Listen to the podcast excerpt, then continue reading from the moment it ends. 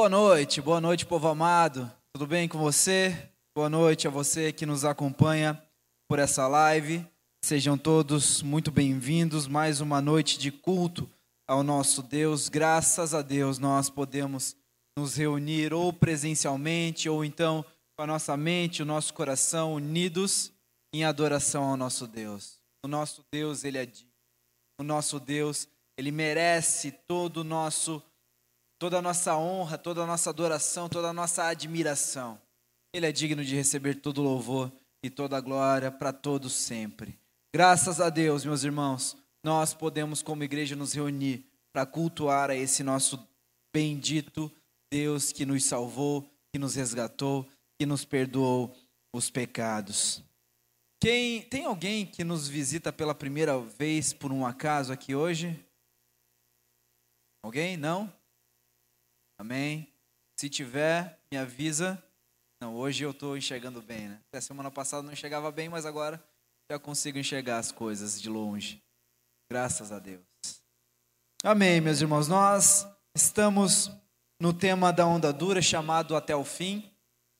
Nós iniciamos esse tema na semana passada e durante esse tema nós iremos expor a primeira carta do apóstolo João, primeira epístola de João, nós iremos expor durante esse tema.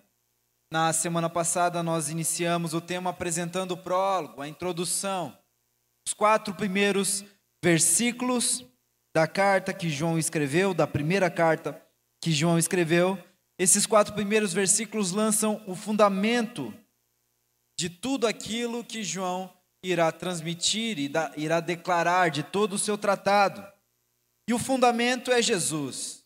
Ele deixa muito bem claro isso na introdução, nesses quatro primeiros versículos. Jesus, ele trata como a palavra da vida. O verbo que se fez carne, habitou entre nós. Logo, nós podemos compreender que a mensagem do apóstolo não é um produto da intelectualidade humana ou um artigo filosófico que nasceu da ideia de um homem. A mensagem de João não teve origem na terra. A mensagem que João está prestes a transmitir, a mensagem que João, de forma tão, tão é, objetiva, ele tem o desejo de proclamar, essa mensagem é uma mensagem celestial, que veio diretamente do céu. A mensagem era um com Deus. Essa mensagem era a essência de Deus. Essa mensagem é o próprio Deus encarnado que se fez homem. E ele foi ouvido, ele foi visto, ele foi tocado. Portanto, meus irmãos, nós, como cristãos, como igreja do Senhor, não temos uma mensagem etérea, uma mensagem filosófica, uma ideia que é perecível com o tempo. Nós temos uma pessoa, um Deus encarnado, no qual nós devemos, o qual nós devemos proclamar. Jesus Cristo é o discurso de Deus para o homem. Desde o início, desde o Gênesis, Jesus Cristo é a pregação de Deus para o homem. Não há outro nome debaixo do céu pelo qual o homem possa ser salvo, além do nome de Jesus. Portanto, aqueles que viveram na antiga aliança, Davi, Abraão, Moisés, Noé, eles foram salvos pela mensagem que o apóstolo João está recebendo e prestes a transmitir, chamada Jesus Cristo. Jesus Cristo é o assunto das Escrituras. A redenção por meio de Jesus Cristo é o tema central das Escrituras. A Bíblia fala de Jesus, os apóstolos falam de Jesus, os evangelistas falaram de Jesus. Todo o escopo bíblico gira em torno dessa pessoa chamada Jesus, a qual os apóstolos ouviram, viram e tocaram. Então, tendo lançado essa base sólida para o seu discurso, João passa a instruir os seus leitores questões primárias da fé cristã, como, por exemplo, o pecado, o perdão e a comunhão.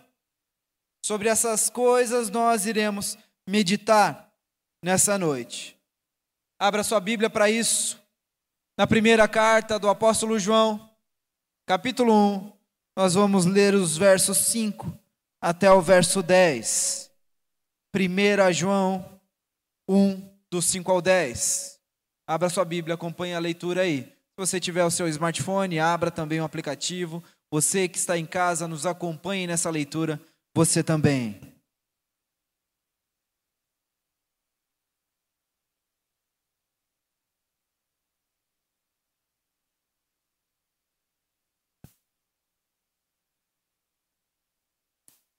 Essa é a mensagem que dele ouvimos e transmitimos a vocês. Deus é luz. Nele não há treva alguma. Se afirmamos que temos comunhão com Ele, mas andarmos nas trevas, mentimos e não praticamos a verdade. Se, porém, andarmos na luz, como Ele está na luz, temos comunhão uns com os outros, e o sangue de Jesus, o Seu Filho, nos purifica de todo o pecado. Se afirmamos que estamos sem pecado, enganamos a nós mesmos e a verdade não está em nós. Se, no entanto, confessarmos os nossos pecados, Ele é fiel e justo para perdoar os nossos pecados e nos purificar de toda injustiça. Se afirmamos que não temos cometido pecado, fazemos de Deus um mentiroso e a Sua palavra não está em nós. Curve a sua fronte, feche seus olhos, vamos orar. Santo Deus, é diante da tua palavra que nós estamos nessa noite. E diante dela, nós não somos absolutamente nada. Somos carentes, dependentes, necessitados.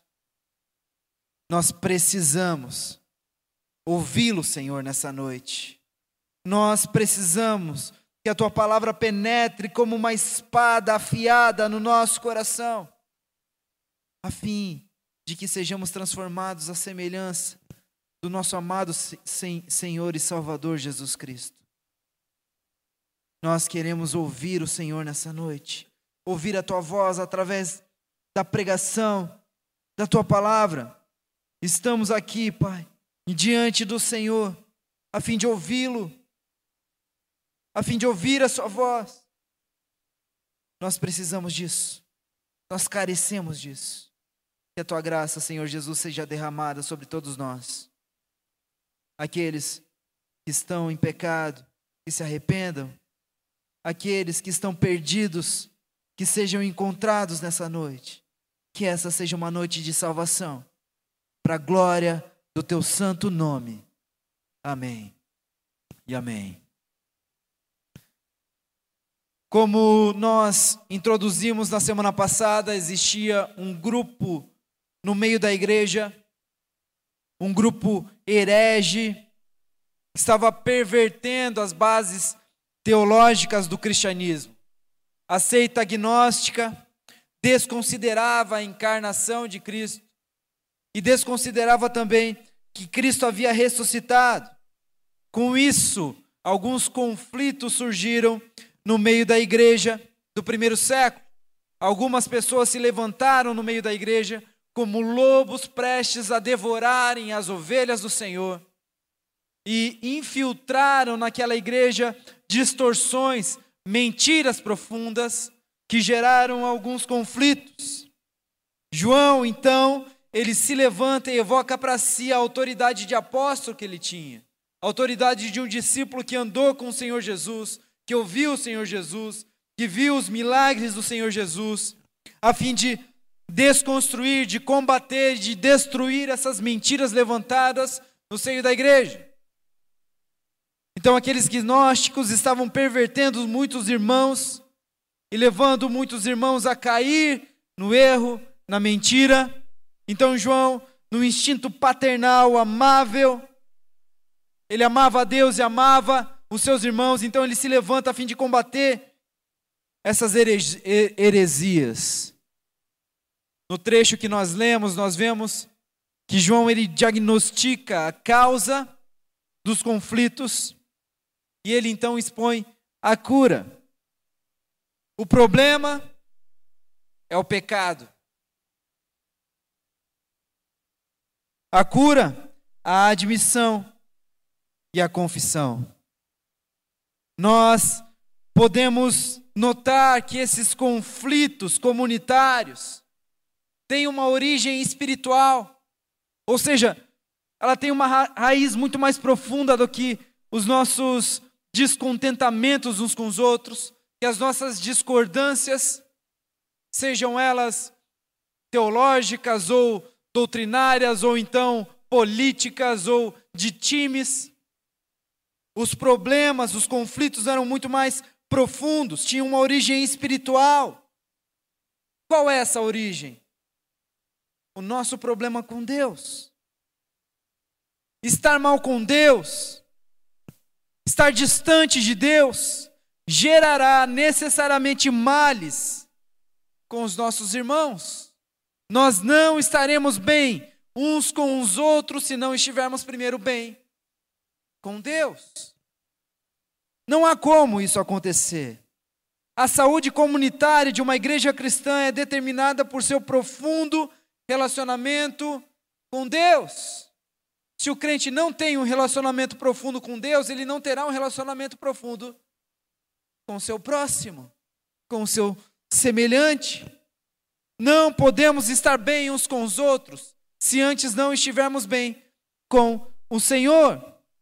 Sendo assim, o primeiro problema a ser resolvido é aquele que nos separa de Deus. Qual é o problema que nos separa de Deus? O pecado. Se há conflitos no meio da igreja, meus irmãos, há pecado não confessado. Se há problemas de relacionamentos, se os irmãos não se entendem, não interagem, não se submetem um ao outro, como a Bíblia nos instrui a fazer, há problema e esse problema é pecado. Se nós admitirmos esse pecado, se nós resolvermos esse pecado, muitos conflitos serão então apaziguados, muitos conflitos serão resolvidos. Talvez você tenha vindo de uma cultura de igreja já há algum tempo, ou até mesmo aqui na Onda Dura, e você já foi testemunha de muitos conflitos. Você entende o que eu estou falando? Meu irmão, se tem conflito não resolvido, há pecado no meio, há pecado não confessado, há pecado não arrependido. O problema do pecado é sério, é um problema espiritual, é um problema que nos afasta de Deus e nos afasta uns dos outros. Nós precisamos resolver esse problema. Se amamos a Deus, nós precisamos resolver esse problema. Amar ao próximo é característica daqueles que amam a Deus. E aqueles que amam a Deus necessariamente amam ao próximo. Diante do texto que nós lemos, eu quero propor três pontos. Primeiro, a natureza de Deus. Segundo, o problema do pecado. E terceiro, a comunhão restaurada. O meu objetivo é, é expressar a importância de viver uma vida exposta, uma vida aberta, uma vida clara diante de Deus e diante dos nossos irmãos.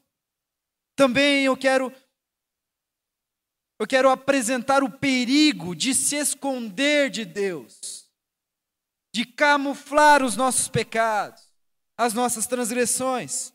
E por fim, então, concluindo, a graça de Cristo derramada sobre aqueles que confessam os seus pecados e admitem que precisam de salvação. Vamos então ao primeiro ponto, a natureza de Deus. Veja lá o verso 5. Essa é a mensagem que dele ouvimos. Deus é luz, nele não há treva alguma. O trecho então começa com uma transmissão, a mensagem que dele ouvimos e transmitimos. Fica claro que João não evoca para si a mensagem do Evangelho. A mensagem do Evangelho não tem origem na cabeça de João, não é uma ideia que João construiu ao longo da sua vida. Então ele chegou num certo dia e disse: Olha, eu tenho a cura para o mundo, eu tenho a salvação para o perdido, eu tenho melhorias para fazer nesse mundo mal. Não, ele não evoca para si a mensagem. Ele diz a mensagem que dele ouvimos. A mensagem não é minha, a mensagem é dele. Essa mensagem que dele ouvimos, nós então transmitimos. Eu quero transmitir a mensagem que eu recebi, não é minha. Não é algo humano, não é algo natural, é algo espiritual. É algo que eu recebi dele. O Evangelho, meus irmãos, é celestial. O Evangelho é a dádiva de Deus para os homens. A mensagem que dele ouvimos. João irá transmitir aquilo que recebeu de Jesus. Deus ele revela-se de algumas formas. Ele se revela por meio das coisas criadas. A criação revela a glória de Deus. A criação revela a majestade de Deus. Deus também se revela através da consciência moral que nós temos, a moralidade implantada no coração do homem. Todo homem tem uma noção de certo e errado desde que nasceu.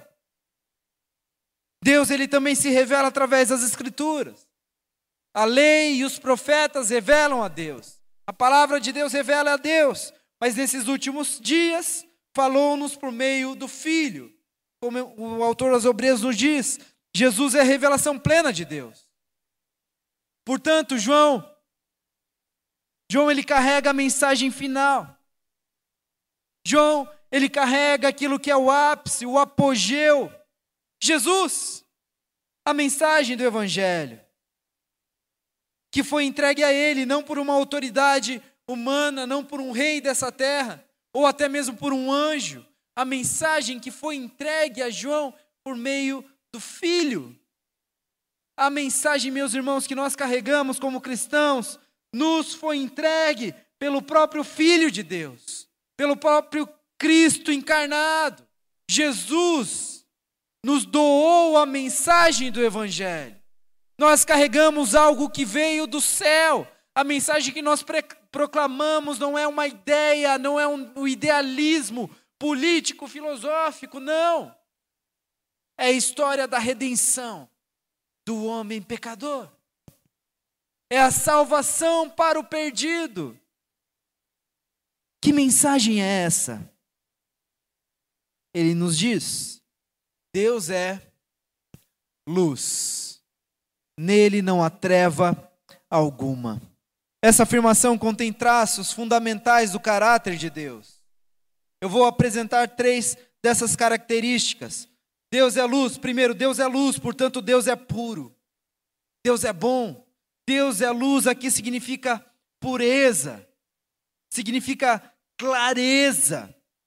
Ou seja, em Deus não há corrupção, em Deus não há maldade, Ele é puro, Ele é bom, Ele é completamente bom. Nós não entendemos os seus caminhos, os seus caminhos são mais altos do que os nossos. Por vezes nós olhamos para situações da vida e dizemos: pô, onde está Deus? Nós não conseguimos enxergar, mas Deus é bom, Ele é luz, Ele é bom. Segunda característica: Deus é luz, portanto, Deus é santo. Não há mácula em Deus, não há mancha em Deus, não há sujeira em Deus. Nele não há dúvida, não há desvio em Deus. Ele é reto, ele é fiel, ele cumpre aquilo que fala, ele é fiel às suas alianças. Se ele falou, isso irá acontecer. Porque Deus é um Deus santo. Ele não trata com pecado. Ele não compactua com pecado. Ele não tem parte com pecado. Terceira característica: Deus é luz, portanto, Deus dissipa as trevas. Deus é um Deus que revela o que está em oculto. Deus é um Deus que revela todas as coisas. Isso deveria nos causar temor, meus irmãos. Sabe por quê? Porque nós temos um hábito maldito herdado do nosso pai Adão de se esconder quando nós pecamos. Quando Adão ouve os passos de Deus no jardim, ele se esconde. No entanto, os olhos de Deus, os olhos do Senhor estão por toda a terra, olhando, observando atentamente os maus e os bons, como já nos advertia o sábio Salomão em seus provérbios. Os olhos de Deus estão por toda a terra. Não há lugar na face do mundo ou no universo inteiro onde nós possamos estar distantes dos olhos de Deus. Você se lembra do profeta Jonas? O profeta Jonas tentou fugir de Deus. Ele estava no, na barriga do grande peixe e lá, naquele ambiente de trevas, de escuridão, Deus o encontra. Jonas ora a Deus e Deus encontra Jonas. Porque nós não podemos nos esconder de Deus. Deus sabe onde nós estamos. Deus nos conhece. E Ele conhece os nossos pecados. Meu irmão, minha irmã, Deus conhece os seus pecados. Os que você confessou e os que você não confessou, Ele também conhece. Nós não podemos nos esconder de Deus. Deus é luz.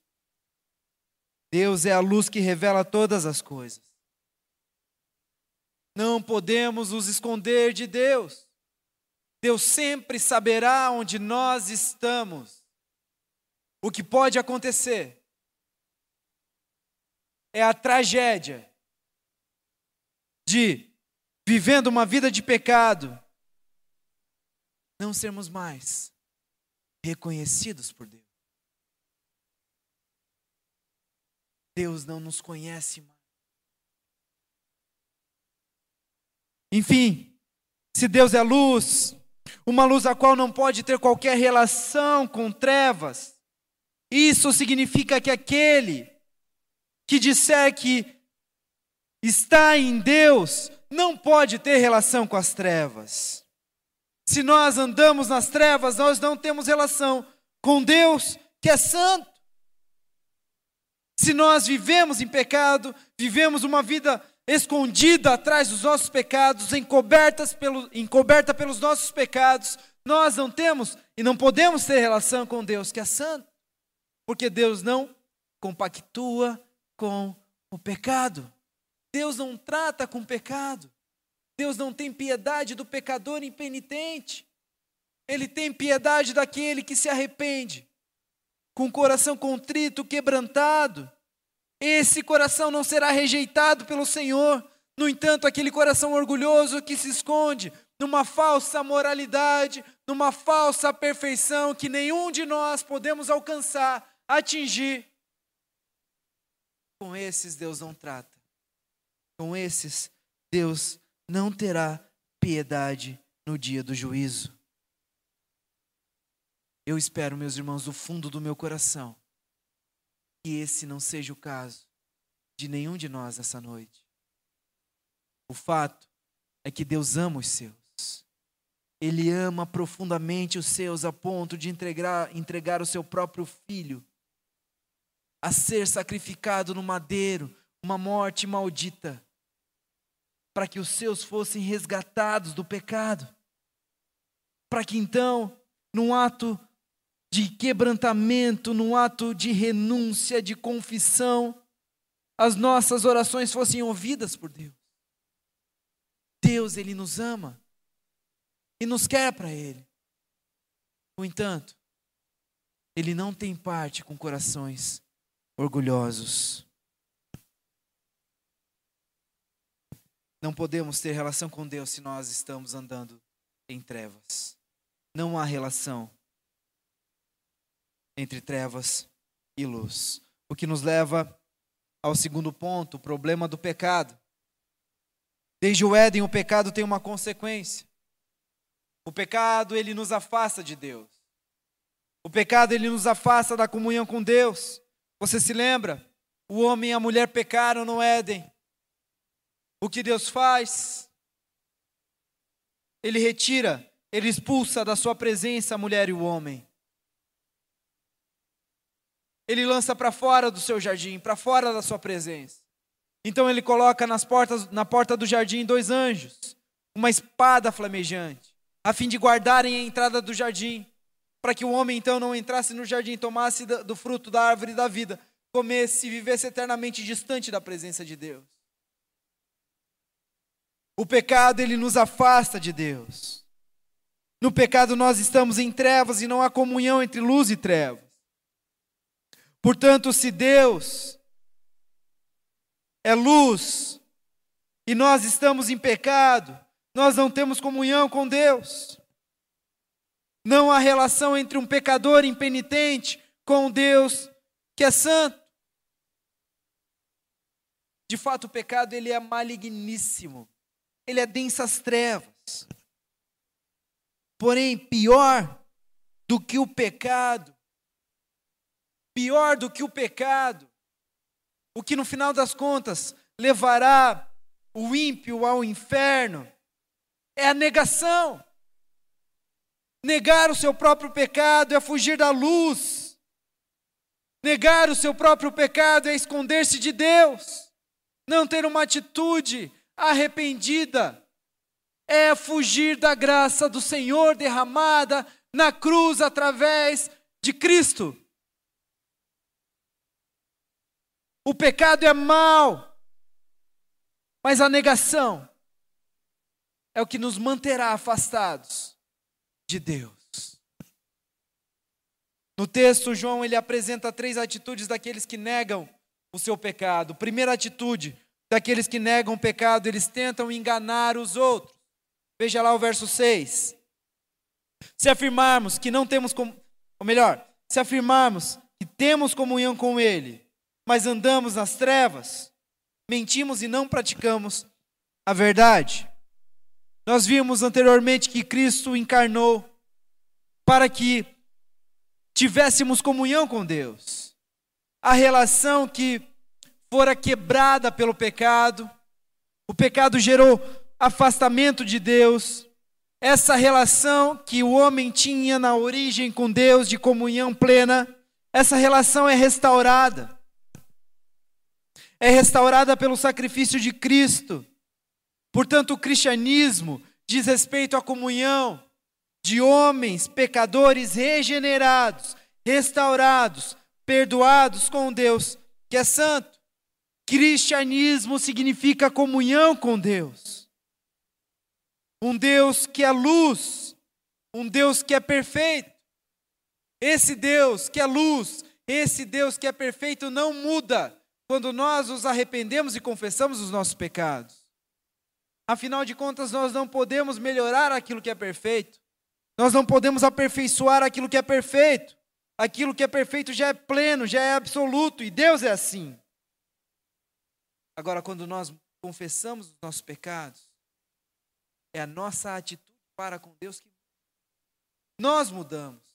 Nós nos tornamos humilde, um coração contrito e quebrantado, então nós nos colocamos diante de Deus a fim de ouvir a Sua voz, a fim de sentirmos a Sua presença. Essa comunhão que nós temos agora com Deus muda quem nós somos. Isso se chama conversão. Se antes, se antes vivíamos em trevas, agora nós fomos colocados na luz.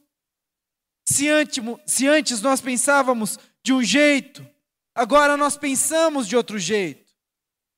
Então, pastor, você está falando de lavagem cerebral? Olha, você pode chamar assim. Eu estou falando de iluminação, de clareza, de luz, porque Deus é luz. Então Ele ilumina os nossos pensamentos, os nossos caminhos. Aquilo que nós não víamos hoje, nós antes nós passamos a ver hoje. Aquilo que nós não entendíamos antes, nós passamos a entender hoje. Porque nós nos convertemos, nós mudamos, as nossas atitudes mudaram drasticamente. É uma guinada. Nós somos diferentes. Não vivemos mais como vivíamos, presos ao pecado. É como se nós estivéssemos numa caverna escura. Então, nessa caverna, nós encontrássemos uma lanterna. E o objetivo da lanterna, a finalidade da lanterna, é iluminar o caminho, não iluminar a si mesmo. Meus irmãos, quando nós nos deparamos com a luz de Deus, nós não fazemos isso para confirmar aquilo que nós éramos, para confirmar os nossos pensamentos, as nossas ideias, o nosso pecado.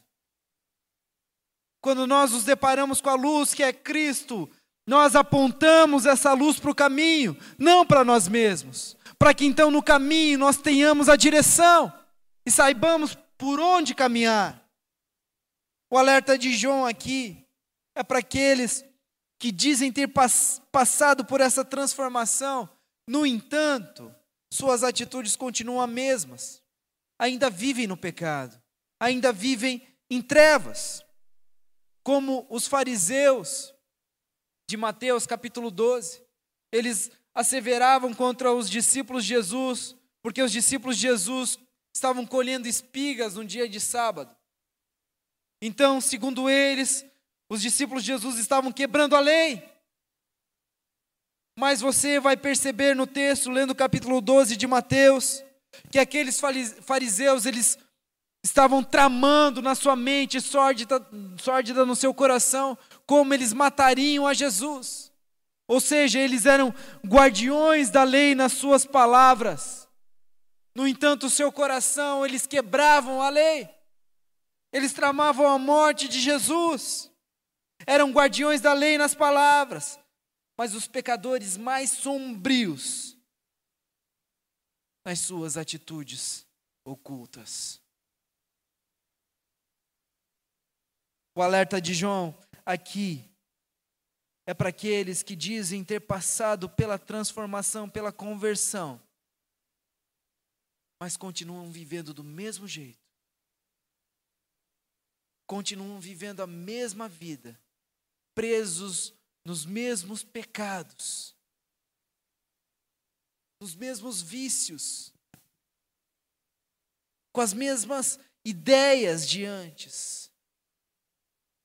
Jesus, Deus é luz e essa luz ilumina o nosso caminho. O nosso Deus é luz.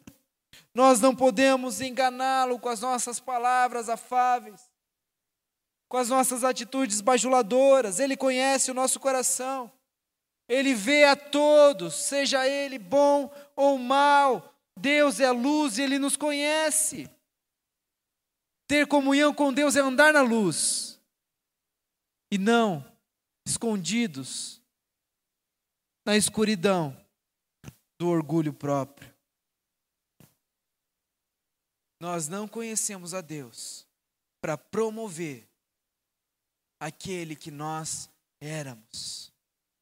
Nós conhecemos a Deus, então entendemos que aquele que nós éramos é um pecador miserável que precisa da graça de Cristo.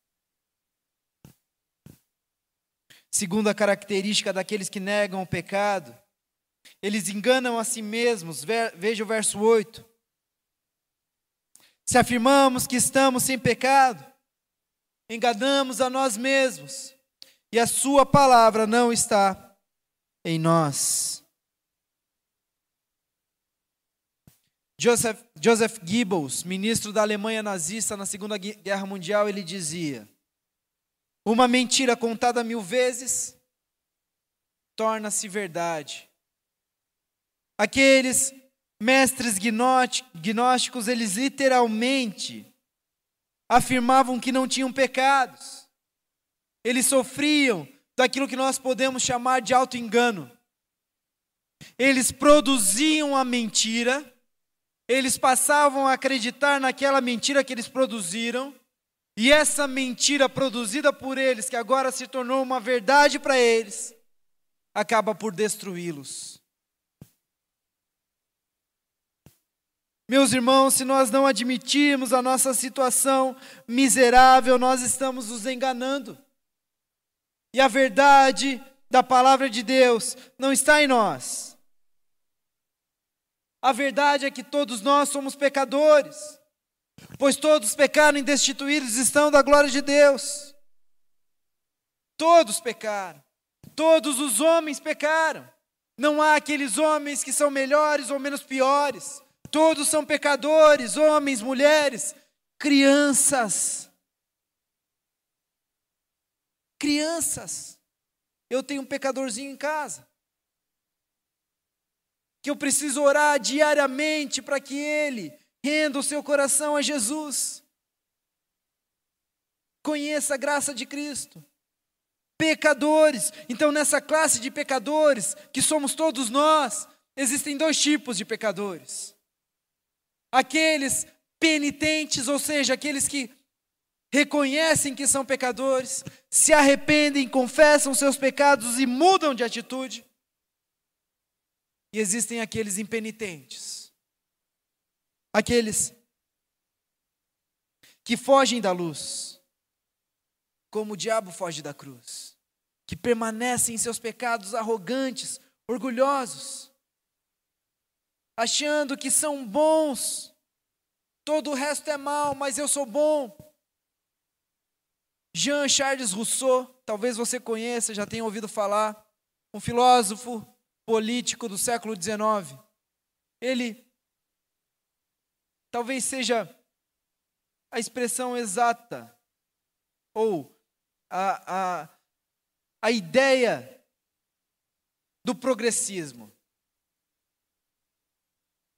da teologia da serpente, da teologia liberal. Ele dizia que o ser humano essencialmente ele é bom, mas a sociedade o corrompe.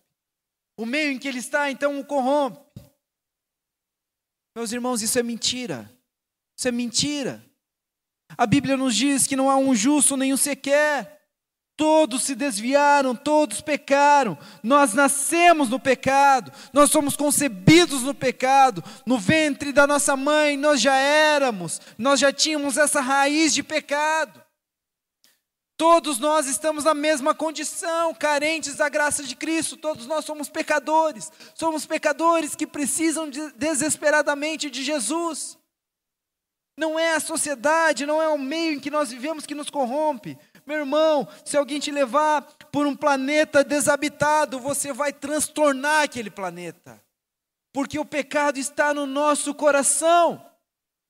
O nosso coração é profundamente corrupto, como nos diz Jeremias absolutamente corrupto é o nosso coração. E a boca fala do que está cheio o coração. Se o nosso coração é corrupto, então nós nos corrompemos. Nós somos pecadores e precisamos admitir isso. Se não admitirmos, nós estamos enganando a nós mesmos.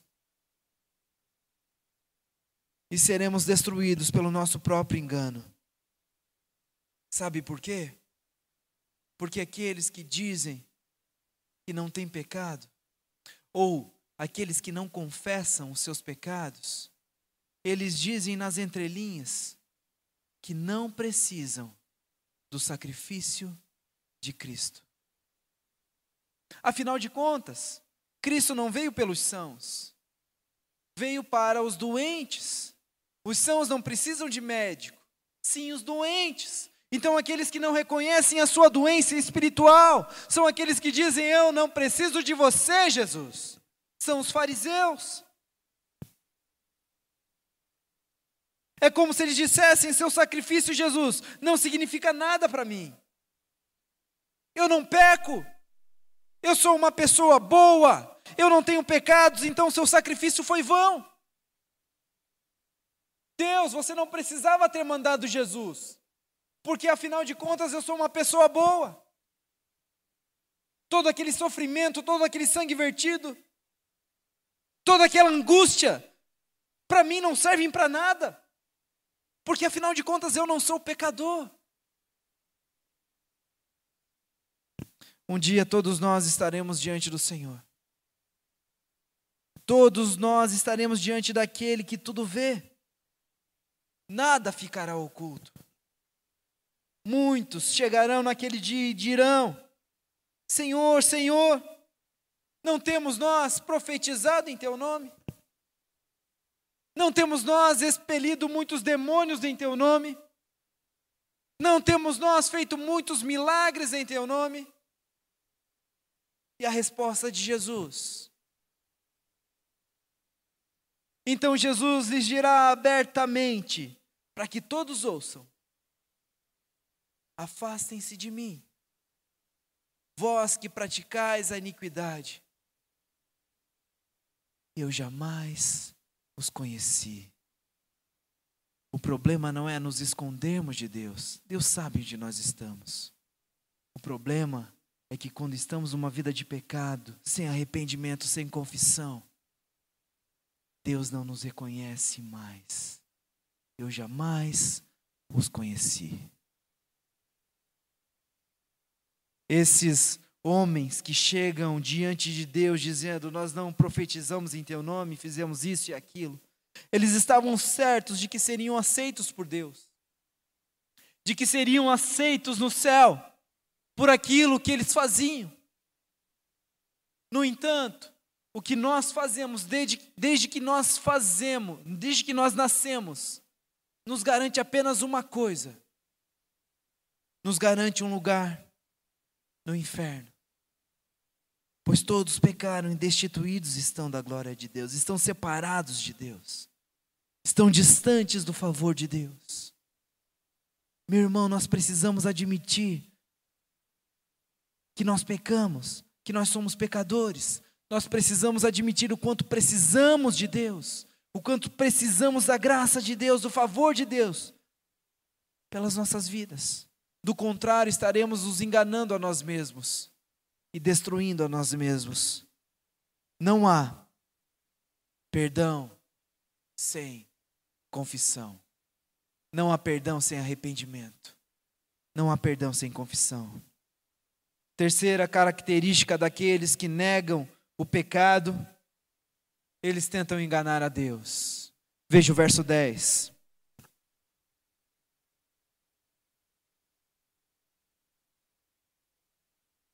Se afirmarmos que não temos cometido pecado, fazemos de Deus um mentiroso e a sua palavra não está em nós. Aqui está a face da blasfêmia.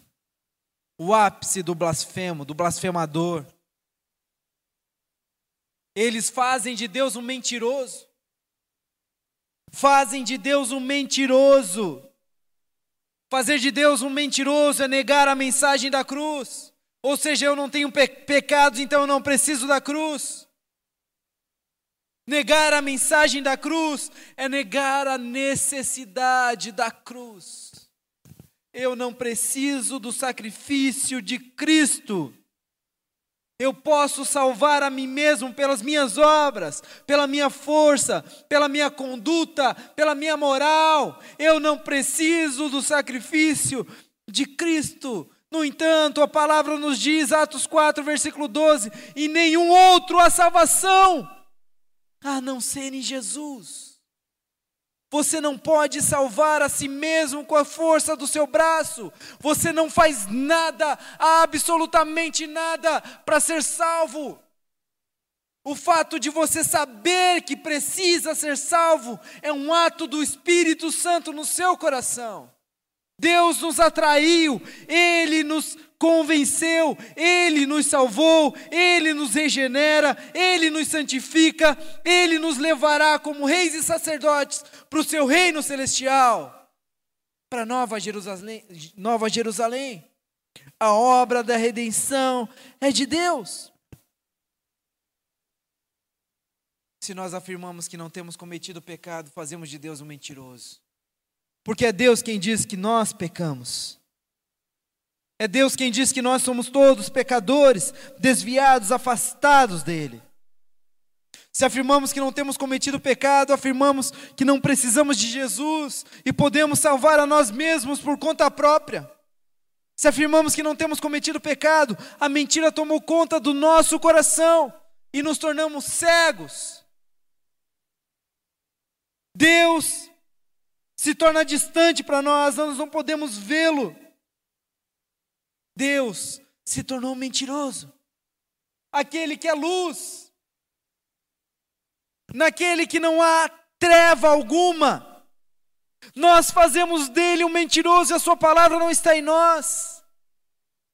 Ainda que nós conheçamos a palavra de Deus, ela não está em nós, ela não penetrou o nosso coração. Ou seja, o nosso coração ainda é trevas, porque a palavra do Senhor é luz para o nosso caminho e lâmpada para os nossos pés.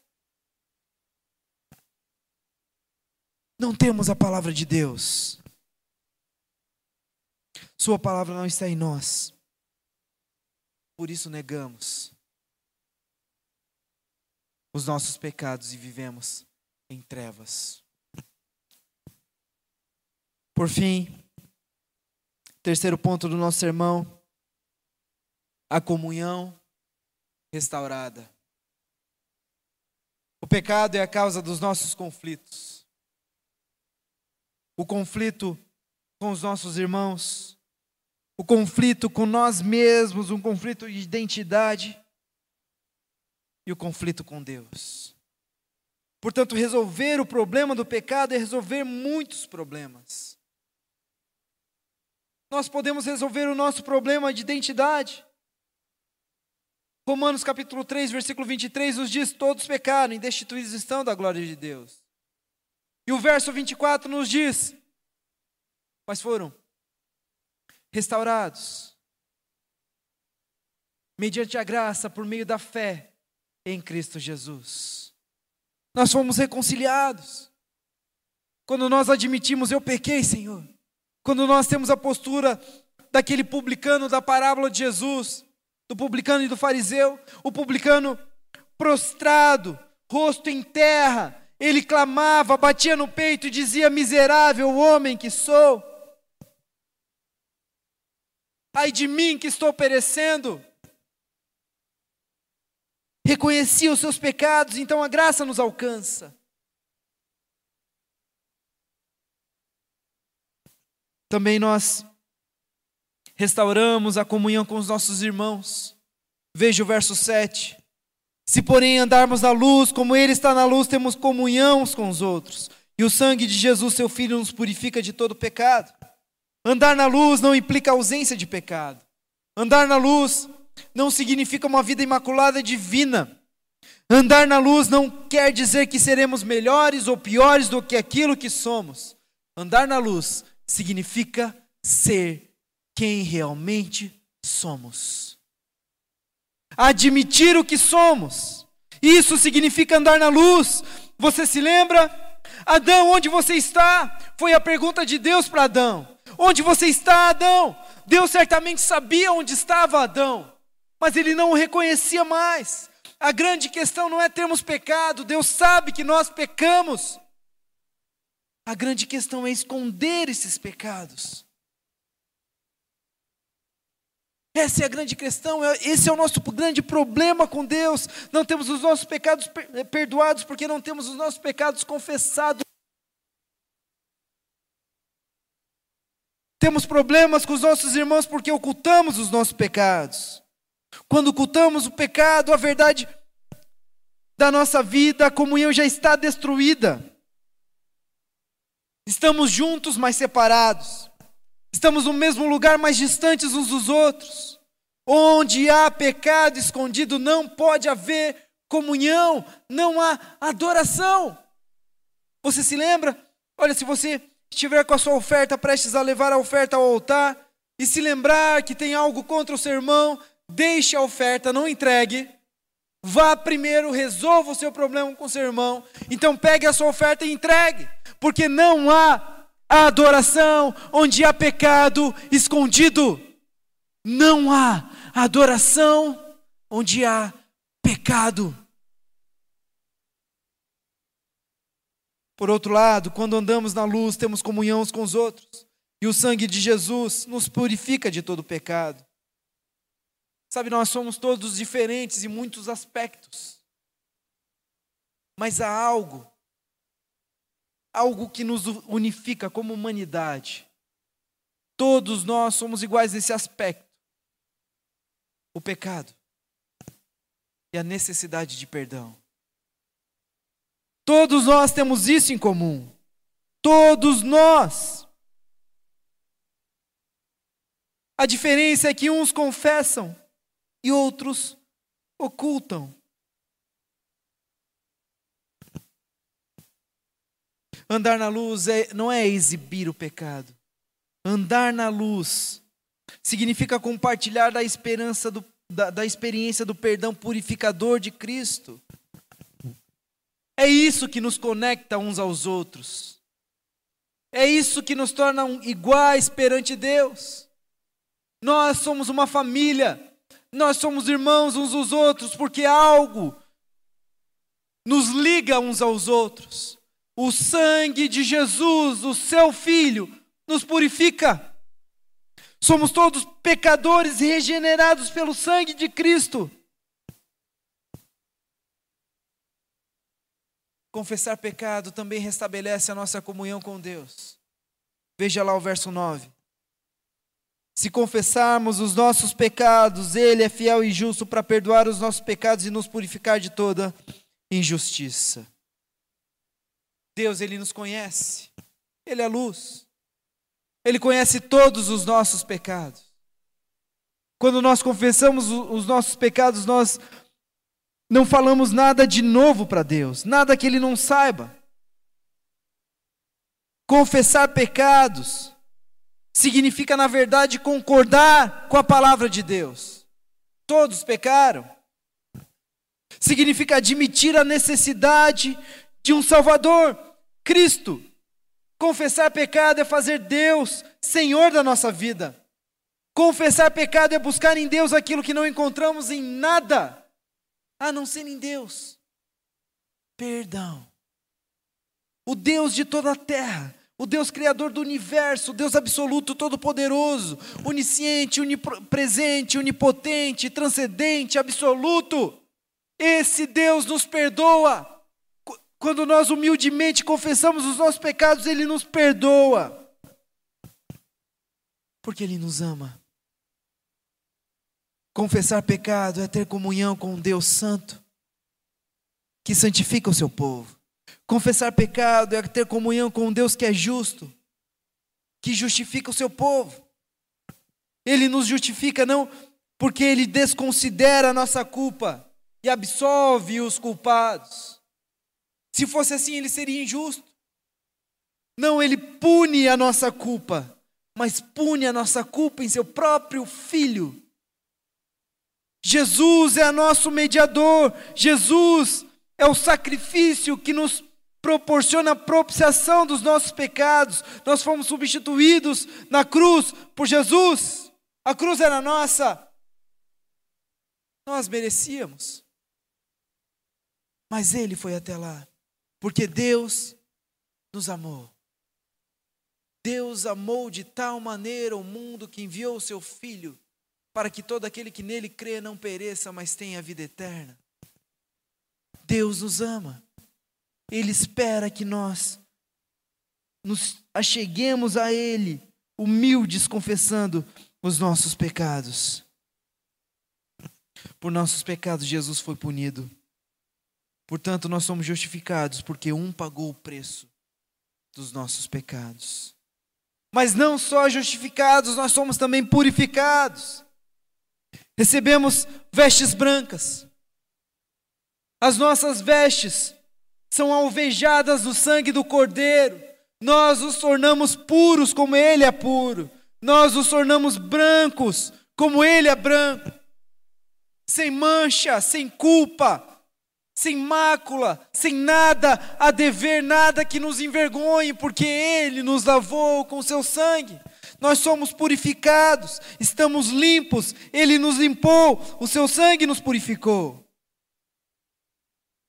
Por isso nós confessamos, por isso nós admitimos os nossos pecados, por isso nós não nos escondemos mais atrás de uma vida mentirosa Por isso, nós estamos abertos a Deus e abertos uns aos outros.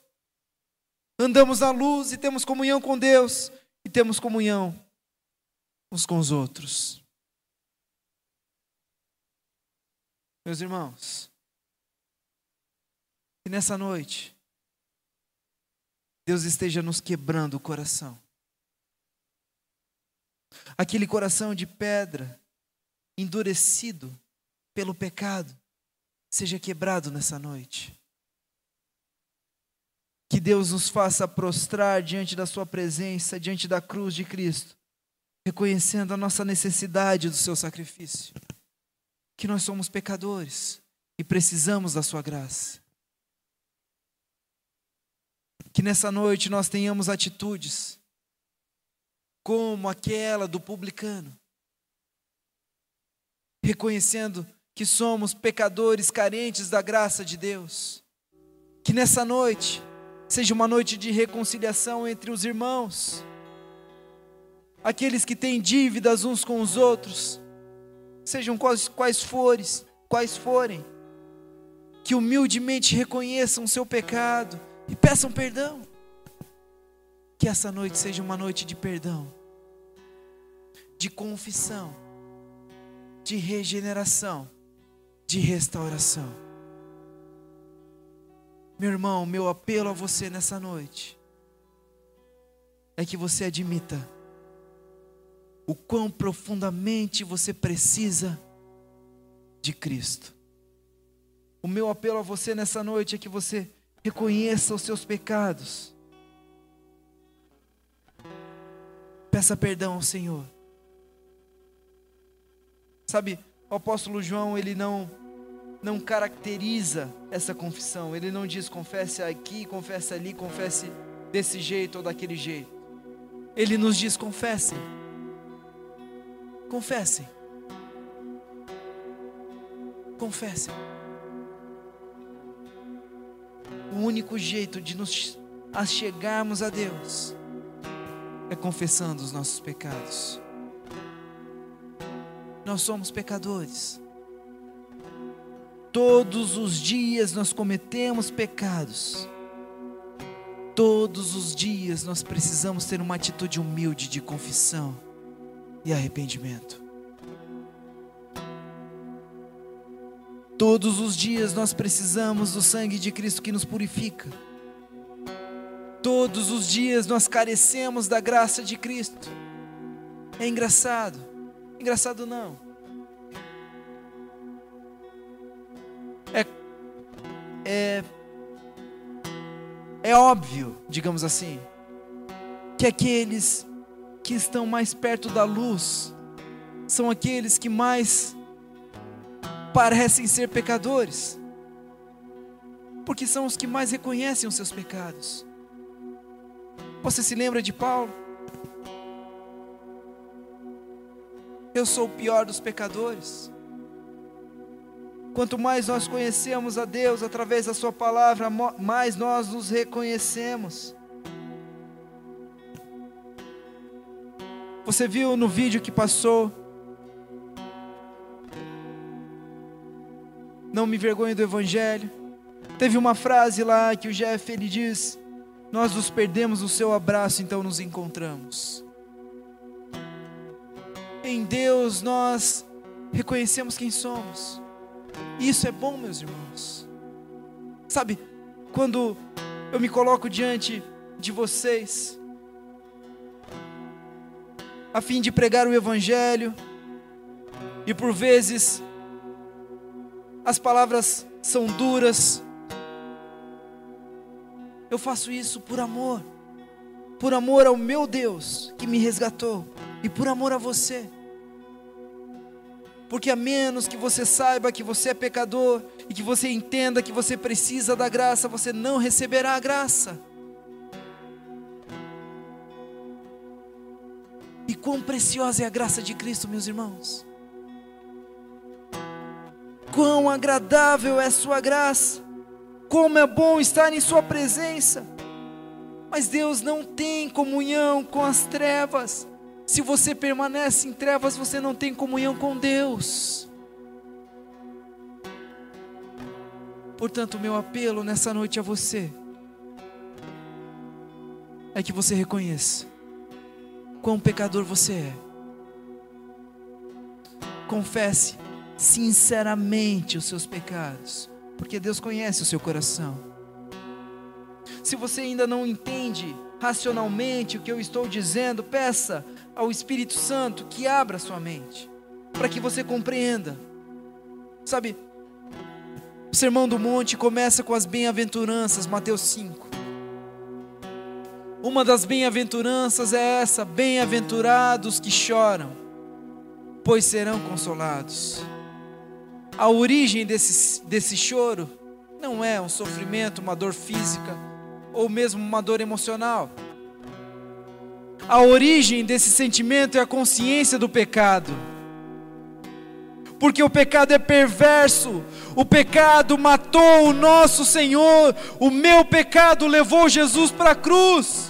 Quando Jesus nos ensina as bem-aventuranças, ele diz: Bem-aventurado os que choram, ele diz: Felizes, felizes, felizes são os que choram. Felizes são aqueles que reconhecem seus pecados. Felizes são aqueles que admitem que são pecadores, porque eles serão consolados, porque eles serão perdoados, porque eles serão salvos. Meu irmão, essa noite de você reconhecer os seus pecados, de você chorar pelos seus pecados e ser consolado pelo Espírito Santo.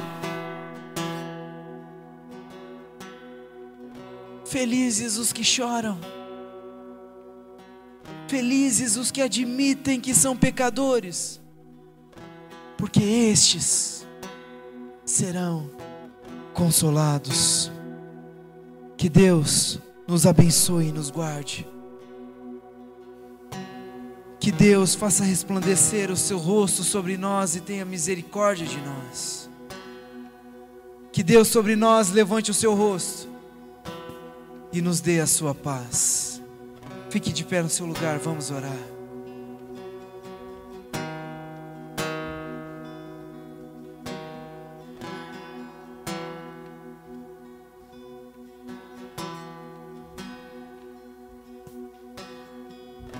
Quão precioso, Senhor, é estarmos na tua presença.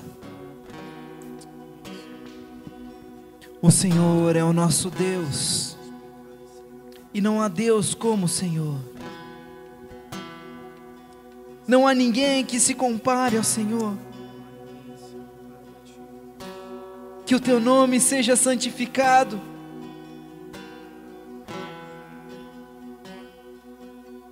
Que os nossos corações se rendam que a nossa boca confesse, que as nossas lágrimas corram, que a nossa alma seja consolada. Senhor Jesus, vem sobre nós trazendo, trazendo juízo, para que então, Senhor, diante do Senhor, nós reconheçamos o quão pecadores somos e o quanto precisamos da Sua graça abundante. Ah, Senhor, não há pecado confessado que não possa ser perdoado, não há arrependimento que não seja atendido diante do Senhor.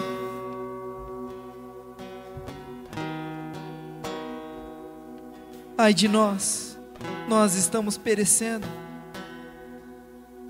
No entanto, cremos que o Senhor pode trazer na Sua mão uma brasa que nos purificará. O Seu sangue foi vertido naquela cruz e o Seu sangue nos purifica. Senhor Jesus,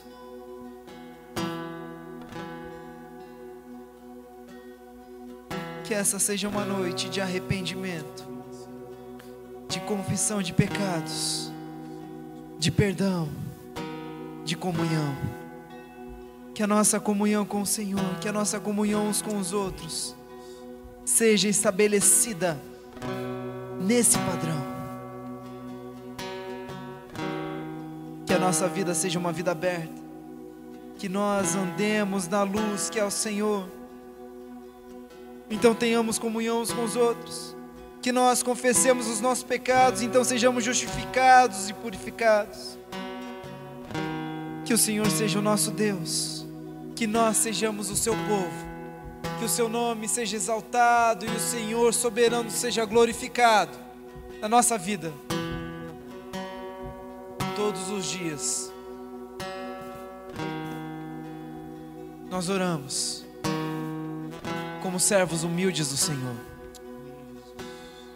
Favorece-nos, ó Pai, nessa noite. Em nome de Jesus. Amém.